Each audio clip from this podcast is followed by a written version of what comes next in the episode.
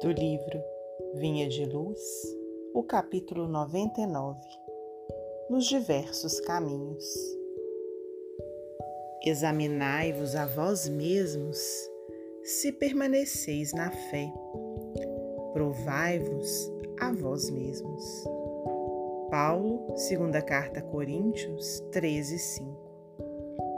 Diversas atitudes caracterizam os estudantes da revelação nova. Os que permanecem na periferia dos ensinamentos exigem novas demonstrações fenomenológicas, sem qualquer propósito de renovação interior. Aqueles que se demoram na região da letra estimam as longas discussões sem proveito real. Quantos preferem a zona do sectarismo lançam-se às lutas de separatividade, lamentáveis e cruéis. Todos os que se cristalizam no eu dormitam nos petitórios infindáveis, a reclamarem proteção indébita adiando a solução dos seus problemas espirituais.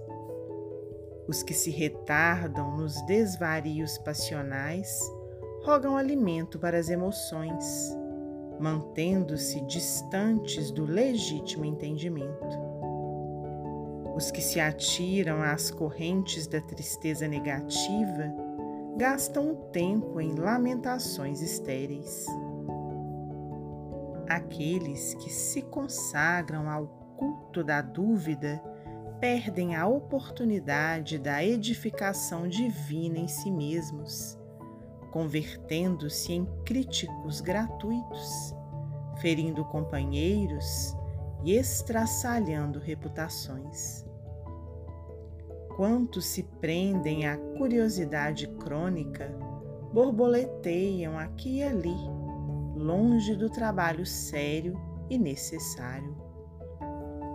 Aqueles que se regozijam na presunção passam o dia zunzindo próximo, quais se fossem inquisitores permanentes do mundo.